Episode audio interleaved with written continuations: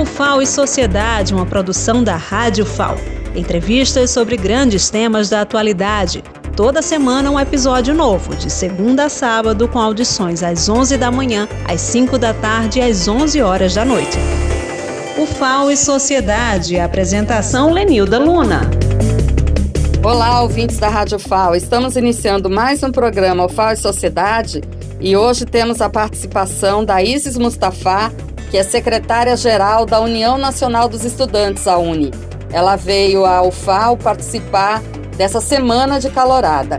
Isis, muito prazer em recebê-la aqui na nossa universidade. E se apresenta um pouco quem você é e o seu papel na Uni. Olá, Lenilda. Primeiro, o prazer é meu em participar do programa aqui da Rádio da UFAL. É, eu sou estudante de Políticas Públicas na Universidade Federal do ABC e estou, através do Movimento Correnteza, participando da diretoria atual da União Nacional dos Estudantes como secretária-geral desta entidade. É importante falar que a UNE é uma entidade histórica que faz parte da história do país, especialmente da história dos trabalhadores e da juventude. Tem mais de 80 anos já essa entidade, fez parte de campanhas essenciais como a campanha do Petróleo é Nosso, defendendo a nossa autonomia, né, a nossa afirmação do nosso país diante do imperialismo.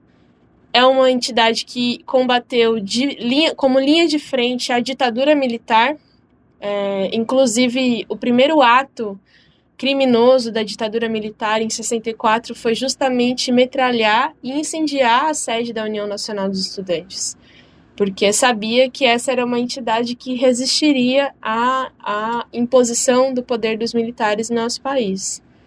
E recentemente vem fazendo parte de lutas históricas, né, como a defesa da universidade pública, a implementação é, das cotas sociais e raciais nas universidades, o enfrentamento aos governos neoliberais e, recentemente, tem estado na vanguarda da luta contra o governo Bolsonaro. Vale ressaltar que no primeiro ano de gestão deste governo, né, esse governo criminoso contra a educação, a Uni é, encampou, né, vanguardiou a luta do tsunami da educação, que foram as grandes manifestações de 2019 contra o corte orçamentário nas universidades públicas. E foi, uma, foi um movimento vitorioso, né, que inclusive impôs uma derrota ao governo, fazendo recuar dos cortes no orçamento. Então, essa é a UNE, né, a entidade que representa os estudantes de todo o país e que, pela sua é, combatividade e pela sua história, tem estado é, na dianteira da luta em defesa da democracia e da educação. Isis, a gente viu a expectativa dos estudantes muito grande com essa retomada presencial, né? Apesar de ainda não termos vencido completamente a pandemia, mas a verdade é que desmobilizou muito, né? Esse ensino remoto, cada um na sua casa, muitos estudantes com dificuldades de acompanhar as aulas.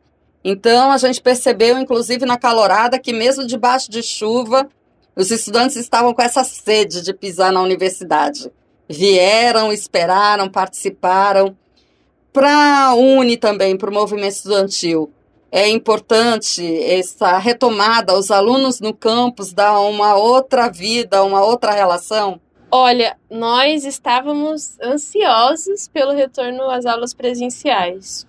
É importante fazer esse relato, né, Lenilda, de que o ensino remoto ele foi um ensino que é, afastou, né, ampliou a diferença entre os estudantes pobres e os estudantes ricos do país. Né? Uma parte importante dos estudantes foram obrigados a desistir do ensino por falta de condições, né, de celular, computador, internet, enfim.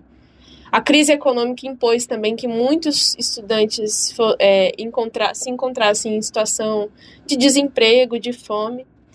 É, e fora que a própria formação nesse período ficou extremamente prejudicada, né? Enfim, saúde mental da juventude ameaçada. Então, foi um período difícil para nós. É, por outro lado, retornar presencialmente para as universidades não é só a gente retomar um ensino de qualidade, né? reestabelecer é, as bases da formação nas universidades públicas, mas é também ocupar os espaços da universidade como uma afirmação de que os estudantes vão defendê-la.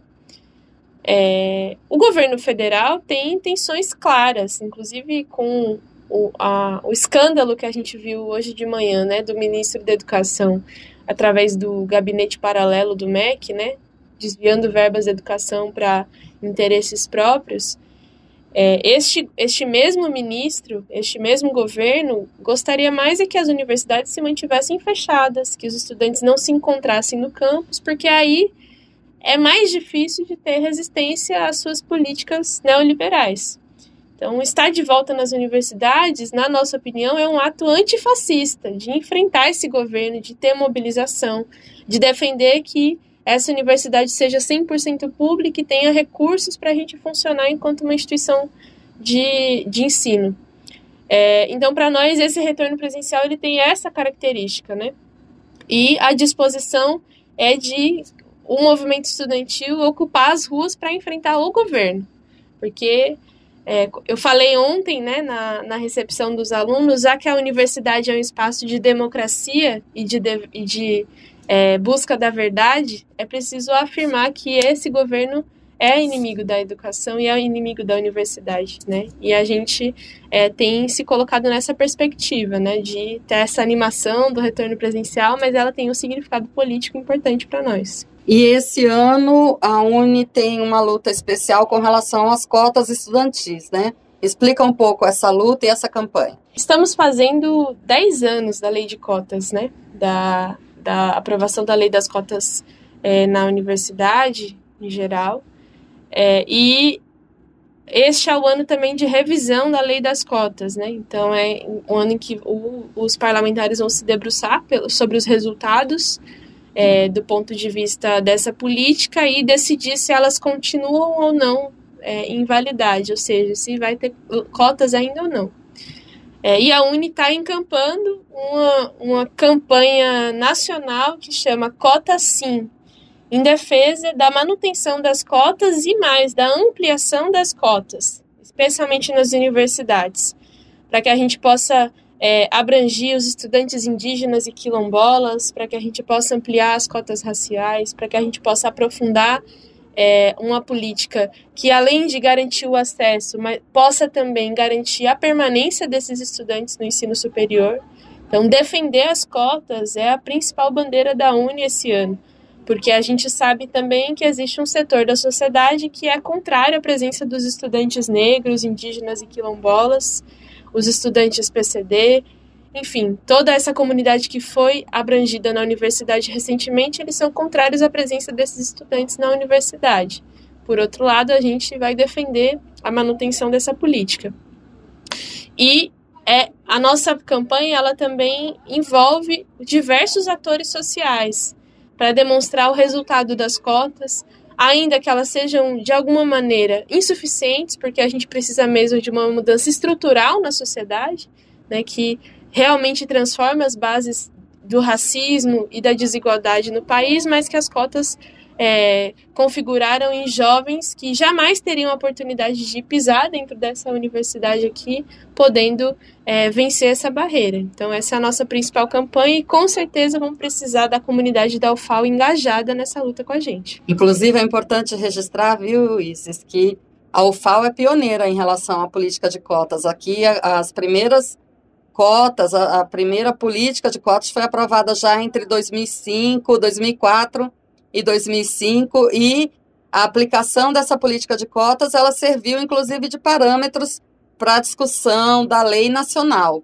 Então, a Universidade Federal de Alagoas tem esse papel aí importante como pioneira em defender as cotas. E a gente sabe que não é só o acesso, a permanência é fundamental. E para isso é preciso defender também essas políticas de permanência, né? Como você falou, para os estudantes de origem popular é muito mais difícil se manter na universidade, porque requer mesmo um apoio, né? E requer uma estrutura, até de alimentação, de transporte, de moradia. Então, fala um pouquinho também dessa luta da Uni com relação às políticas de permanência. Olha, existe hoje um programa nacional da assistência estudantil, que é o PENAIS, que é um programa que é, organiza, né, orienta o orçamento público para as políticas de permanência estudantil, ou seja, verba para o restaurante universitário, é, verba para moradia, para o transporte universitário, para a bolsa de, de permanência, enfim.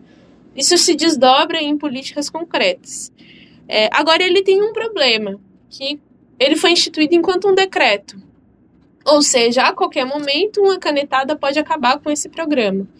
Mas mesmo sem acabar com o programa, sucessivos governos vêm cortando recursos desse programa. Então, tem cortes atrás de cortes, o que faz com é, faz obriga as universidades a é, ter que remanejar o seu próprio recurso e por vezes até que cortar bolsas, a ter, né, a fechar políticas de assistência que são importantes. Então não faz sentido a gente abrir a, em, em, colocar uma é, política de inclusão sem garantir que esse estudante ele tenha onde morar, ele tenha onde comer, ele consiga ter acesso ao transporte, ele tenha uma renda mínima para poder subsidiar os seus estudos. É, então, na medida em que há cortes no orçamento do, do PNAES, isso afeta diretamente o, re, o, próprio resultado da lei de cotas, porque o cara vai desistir de estudar, ele vai trancar a matrícula. E daí não se completa o ciclo que a gente precisa que se complete. Então, a luta dos estudantes no Brasil é por mais verbas para o PNAES e para instituir o PNAES enquanto lei, para que ele seja um, um programa é, que a, nós tenhamos segu, segurança de que ele vai se manter independente dos governos, porque a gente sabe que tá difícil, né? Os governos com relação à assistência estudantil.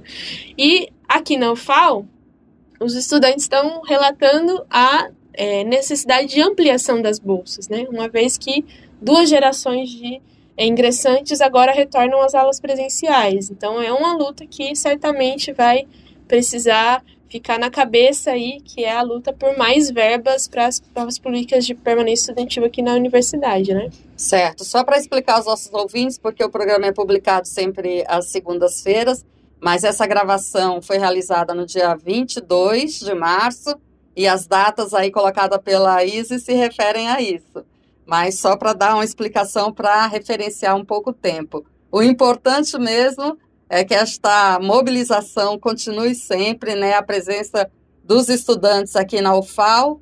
E aí eu gostaria também que você deixasse uma mensagem final, já que você se deslocou né, de São Paulo. É importante registrar essa presença, né, essa referência que a Uni deu à já que deslocou uma secretária-geral para participar da calorada na UFAL. Então, a UFAL tem que se sentir prestigiada os estudantes têm que se sentir prestigiados e fortalecidos. Sua mensagem final, Isa. Eu acredito que esse é o papel da Uni, de é, estar disposta a lutar junto dos estudantes, a acompanhar a, a, a recepção em todo o país e principalmente é, se colocar enquanto um espaço de organização e de esperança para os estudantes, porque a gente olha hoje para o estado do nosso país e a gente fica é, desanimado, né? Com tantas, tantas lutas que estão aí sendo feitas para poder manter o básico, né? Aqueles, aquelas poucas conquistas que a gente teve no último período. Mas a Uni te, traz uma mensagem de esperança, porque se a gente se organizar, se a gente estiver no centro acadêmico do nosso curso, organizar o diretório central dos estudantes, nós vamos unir todos aqueles que têm o mesmo desejo, que é defender a educação e a universidade pública. Então, esse é o papel da Uni e a gente espera que é, nós possamos ter um ano de muitas vitórias. Isso só vai ser possível com muita mobilização, com animação da juventude, com luta é, em cada universidade e em cada estado desse país. E certamente desaguar isso numa é, uma nova realidade para nós, em que não tenha mais vestibulares, em que a gente tenha acesso ilimitado dos estudantes pobres à universidade, que a gente principalmente consiga construir uma sociedade mais justa. Isis, muito obrigada por sua participação no programa. Até breve, quando você puder vir aqui novamente. E muita força na sua luta, que é importante. Obrigada, Lenilda. Encerramos aqui mais um programa, o FAO e Sociedade. Até a próxima semana.